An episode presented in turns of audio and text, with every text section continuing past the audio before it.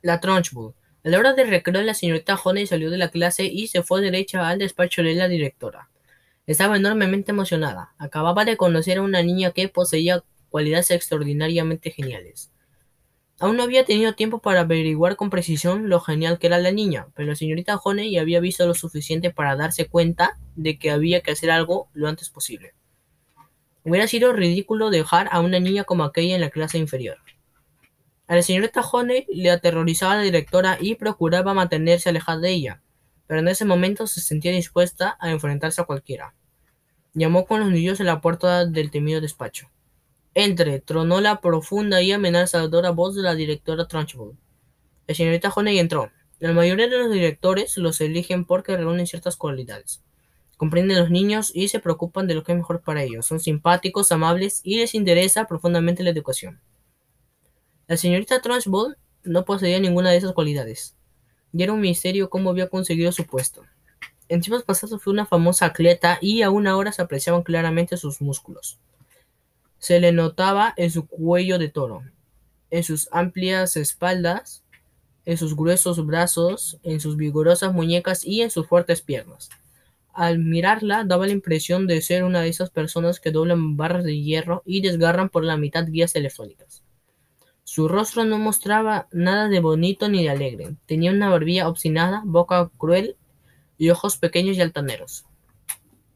Siempre vestía un guardapolvo de algodón marrón, ceñido a la cintura por un cinturón de ancho cuero.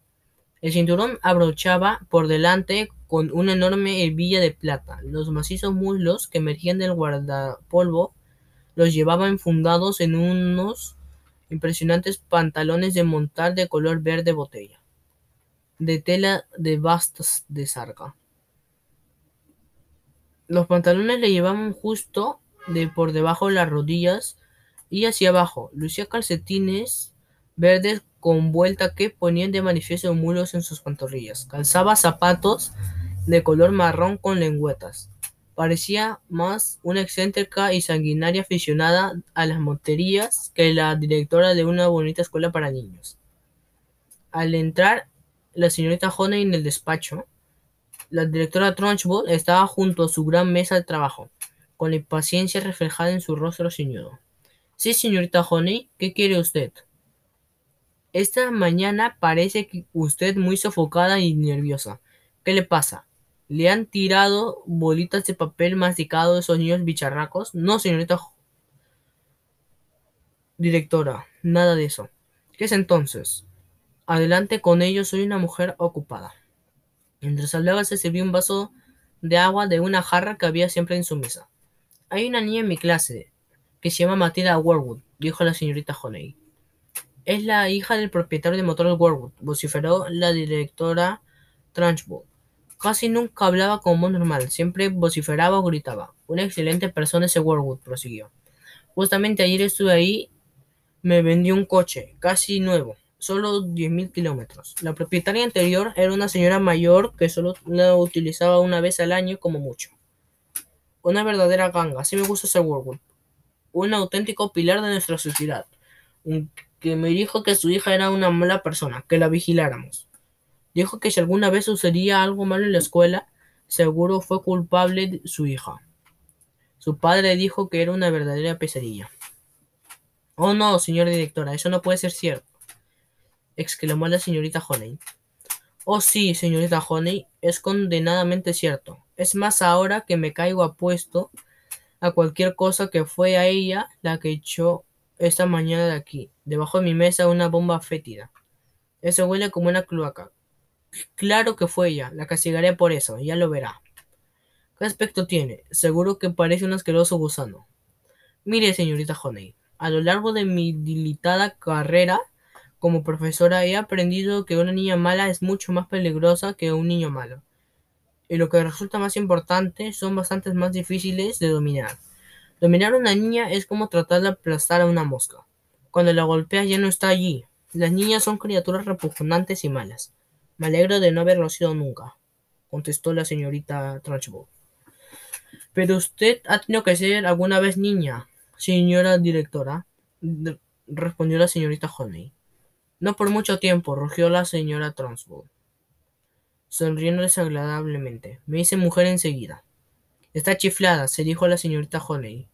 Por una vez no se iba a dejar intimidar. Debo decirle, señora directora, que si usted cree que fue Matilda la que puso la bomba feta debajo de la mesa, está completamente equivocada. Yo nunca me equivoco, señorita Honey, exclamó la directora Trunchbull. Pero señora, la niña llegó a la escuela esta mañana y fue directamente a clase. No discuta conmigo, por todos los diablos. Esa pequeña bestia de Matilda, como quiera que se llame, ha echado una bomba fétida en mi despacho. No hay la menor duda de eso. Gracias por sugerírmelo. Pero si yo no se lo he sugerido, señora directora. Claro que sí. Ahora dígame lo que quiera, señorita Honey. ¿Por qué me hacen perder mi tiempo? Vine para hablarle de Matilda, señora directora. Tengo que informarle de algo extraordinario sobre esa niña. ¿Puedo contarle lo que acaba de suceder en clase? Supongo que le prendería fuego a su camisa y le habrá chamuscado sus medias. La señorita Honey bufó. No, no, Matilda es un genio, respondió la señorita Honey. Al pronunciar esta palabra, el rostro de la señorita Trunchbull se tomó rojo y su cuerpo pareció hincharse como el de un sapo. Un genio, gritó. ¿Qué tonterías está diciendo, señora mía? dijo la directora Trunchbull. Usted no está bien de la cabeza. Su padre me ha dado su palabra de que esa niña es una pesadilla. Su padre ha equivocado, señora directora, respondió la señorita Honey. No sea tonta, señorita Honey. Usted conoce a esa pequeña desde hace media hora y su familia la ha conocido toda su vida. Pero señorita Honey estaba decidida a hablar y empezó a contar algunas de las sorprendentes cosas que Matilda había realizado con los números. Así que ha comprendido algunas tablas de memoria, ¿no? vociferó la señorita Trunchbull. Querida mía, esa no la convierte en un genio, la convierte en un loro. Pero señora directora, sabe leer, y yo también, tronó la señorita Trunchbull. Opinó la señorita Honey. Habría que trasladar inmediatamente a Matilda de mi clase a la clase superior, con los de once años, dijo la señorita Honey. Ya, dijo con un bufido la señorita Trunchbull. Así que quiere librarse de ella, ¿no? Para tener que ver a vérselas con ella. ¿Dónde podría crear aún más caos, no? No, no, exclamó la señorita Honey. Ese no es el motivo en absoluto. Oh, sí lo es, gritó la señorita Trunchbull. Adivinó su plan, señora mía. Y mi respuesta es no. Matilda se quedará en donde está y es obligación suya que se comporte bien.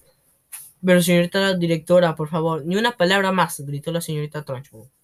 Y en cualquier caso, tengo por norma que todos los niños se agrupen por edades, sin reparar en sus aptitudes. No voy a tener a una bribona de cinco años junto a las niñas y niños mayores en la clase superior. ¿Quién ha oído alguna vez de una cosa así? La señorita Honey permaneció desolada ante aquella gigante de cuello rojo, por haber dicho muchas cosas, pero Sabía que era inútil. Está bien, dijo con voz apagada. Lo que usted quiera, señora directora.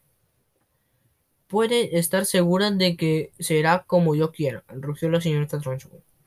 Y no lo olvide, señora mía, que nos enfrentamos a una pequeña víbora que echó una bomba fétida debajo de mi mesa. Y no lo hizo, señora directora, respondió la señorita Honey. Claro que lo hizo, dijo con voz tonante la directora Trunchbull. Y le voy a decir una cosa. Me gustaría que me permitiera usar el látigo y el cinto como se hacía en los viejos tiempos. Le hubiera calentado el trasero a Matilda de tal forma que no hubiera podido sentarse en un mes. La señorita Honey se volvió y salió del despacho, sintiéndose deprimida, pero en modo alguna derrotada. Tengo que hacer algo por esa niña, se dijo. No sé por qué, pero tengo que encontrar la forma de ayudarla.